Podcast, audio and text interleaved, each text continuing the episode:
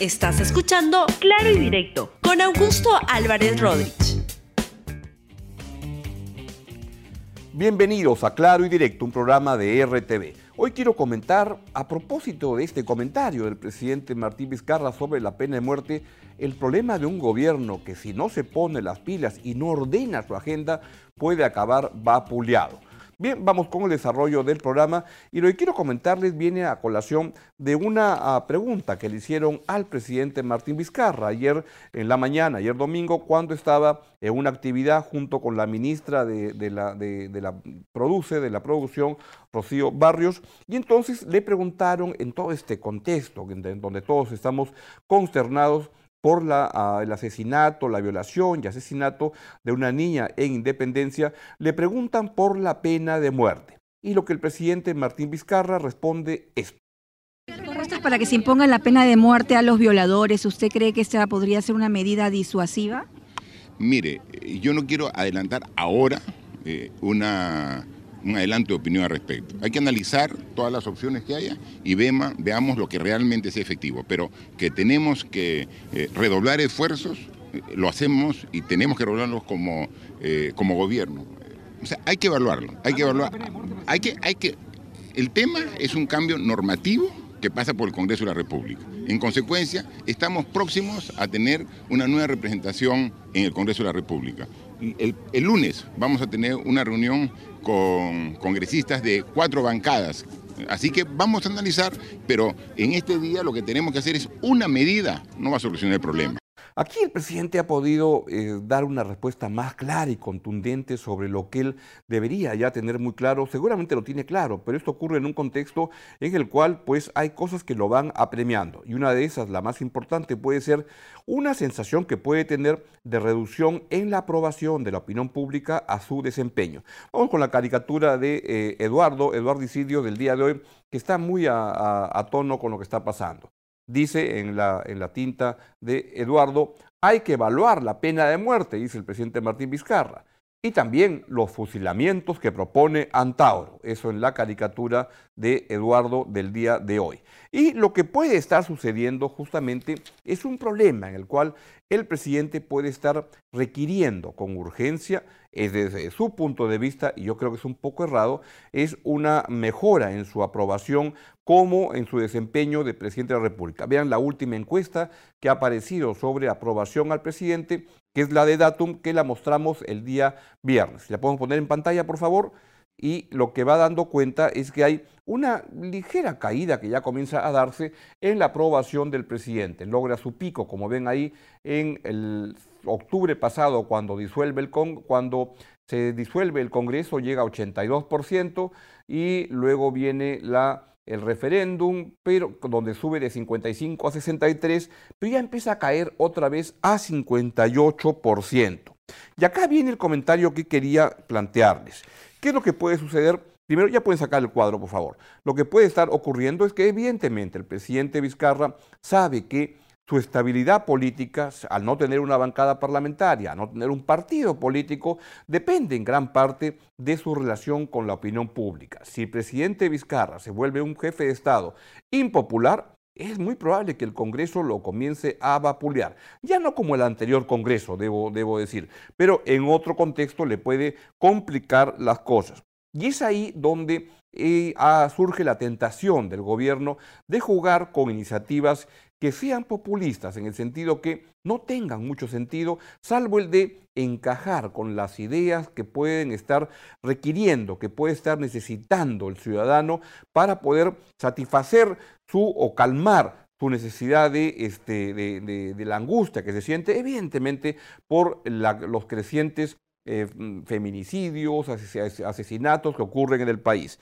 Y esto lo que tiene que ver es que el gobierno lo que creo que requiere es tener más claridad en lo que hace. Porque cuando al presidente Vizcarra le están preguntando sobre la pena de muerte, lo correcto es que él diga lo que él ya sabe que se debe responder y que es esta iniciativa es inviable, porque jurídicamente, legalmente, no va a proceder por los pactos internacionales que el Perú ya ha firmado. Y esto de reponer la pena de muerte para los debates, la mayoría, todos los políticos saben que es una iniciativa simplemente para lograr un mejor relacionamiento con la opinión pública, pero que no acaba yendo a ningún lugar.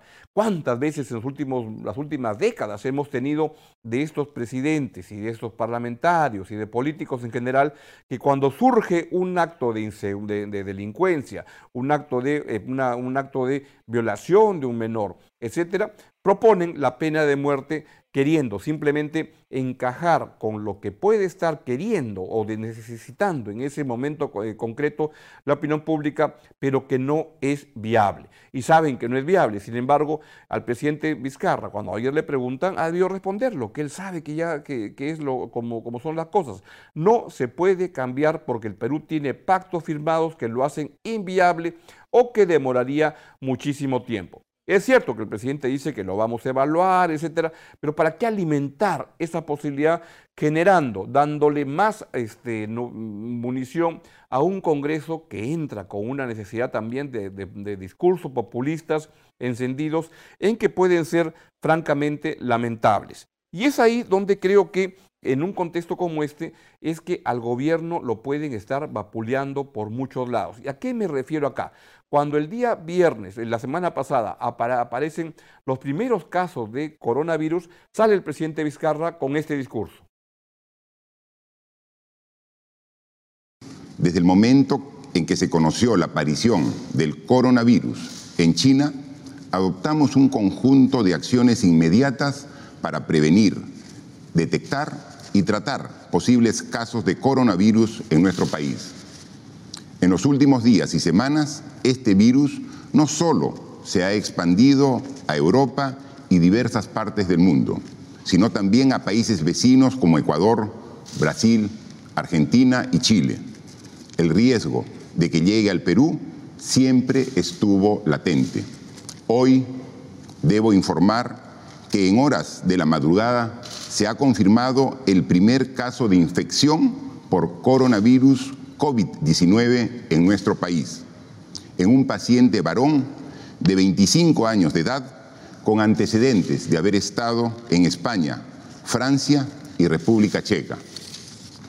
Hemos dispuesto a través del Ministerio de Salud todas las medidas que correspondan desde el punto de vista médico para que este paciente que se encuentre estable cuente con una atención integral. Quiero aprovechar la oportunidad para enviar un mensaje de tranquilidad a los peruanos. Nuestro gobierno ha dispuesto todas las medidas necesarias para enfrentar una situación de este tipo. Bien, sobre esa aparición del presidente Vizcarra ha habido varios comentaristas, yo diría que la mayoría de comentaristas diciendo que les parece mal que el presidente haya salido a hablar, etcétera.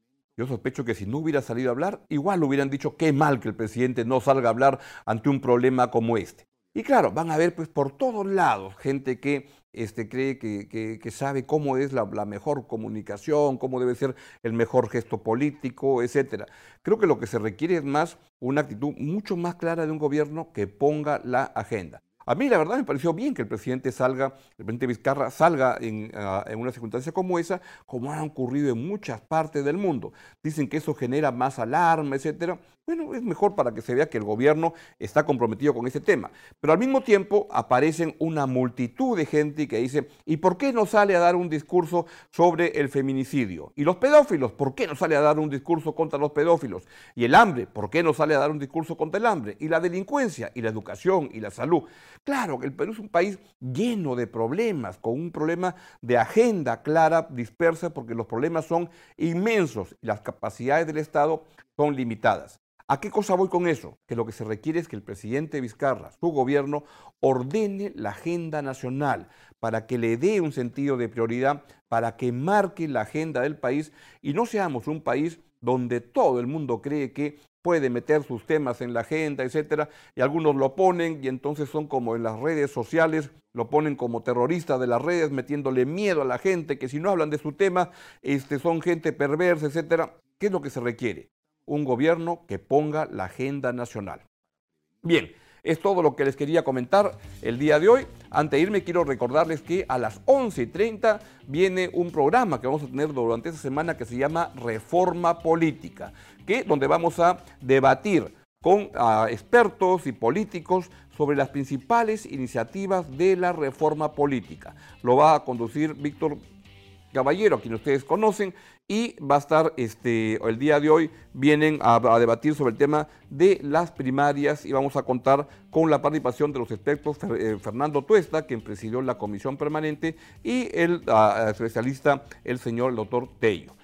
Bien, nos vamos, a las 11.30 viene Reforma Política, a las 12 y 15 viene Libre RTV para que nos hable de la nueva etapa que se viene en Alianza Lima, cómo será, ojalá sea mejor o ya de repente pues peor imposible, pero vamos a ver, estamos muy atentos, agradeciéndole al profesor Bengochea el gran papel que ha tenido en general en la historia de Alianza Lima y a, se presenta la necesidad de un relevo. Y a la una, el noticiero en RTV para que usted esté bien informado. Nos vemos mañana aquí en Claro Directo a las 11 de la mañana. Chau, chau.